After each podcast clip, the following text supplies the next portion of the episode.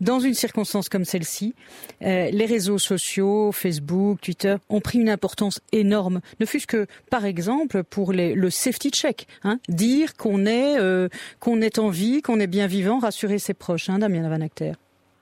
Oui, tout à fait. C'est quelque chose qui malheureusement euh, se répète et, c'est vrai que c'est une initiative qui a été mise en place par Facebook.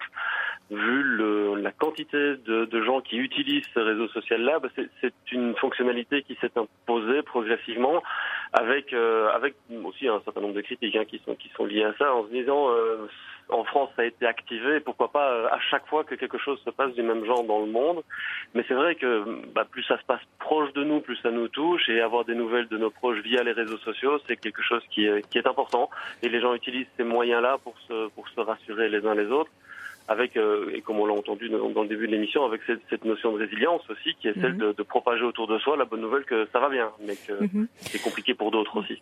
Euh, les, les, utilisateurs euh, aujourd'hui sont sans doute aujourd'hui plus conscients de l'impact que peuvent avoir les réseaux sociaux et surtout les images et les vidéos euh, diffusées. Est-ce que on ne s'impose pas ou il ne s'impose pas une sorte de d'autodiscipline pour ne pas justement envenimer des situations qui sont déjà tragiques?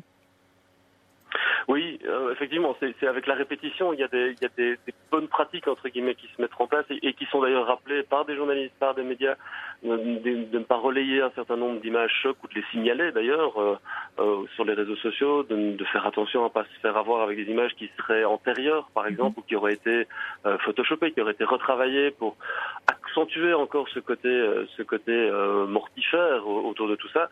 Après, elle a, elle a ses limites, hein, cette, cette autorégulation-là, le simple, la simple accélération du temps. On est dans, on est dans du, du temps du direct qui est euh, ad nauseam, hein, avec les chaînes d'information en continu qui, qui nourrissent évidemment les réseaux sociaux et, et c'est l'un vers l'autre. On récupère des images de la télé pour les mettre sur Facebook et sur Twitter et on récupère des tweets pour les mettre en télévision. Et il y a ce, ce mouvement de vase communicant, il est, bah, il est ce que les technologies permettent aujourd'hui, c'est-à-dire une, circula une circulation extrêmement rapide de l'information et donc avec toutes les dérives que ça, que ça euh, implique. Euh, il y a plein de côtés positifs, mais effectivement les côtés négatifs, c'est que il y a une forme de, de oui, d'entropie de, qui se passe avec toutes ces images-là et le choc de ces images euh, c'est quelque chose qui reste. On, on, on s'en rend bien compte. Ce sont des images qui sont qui sont très fortes.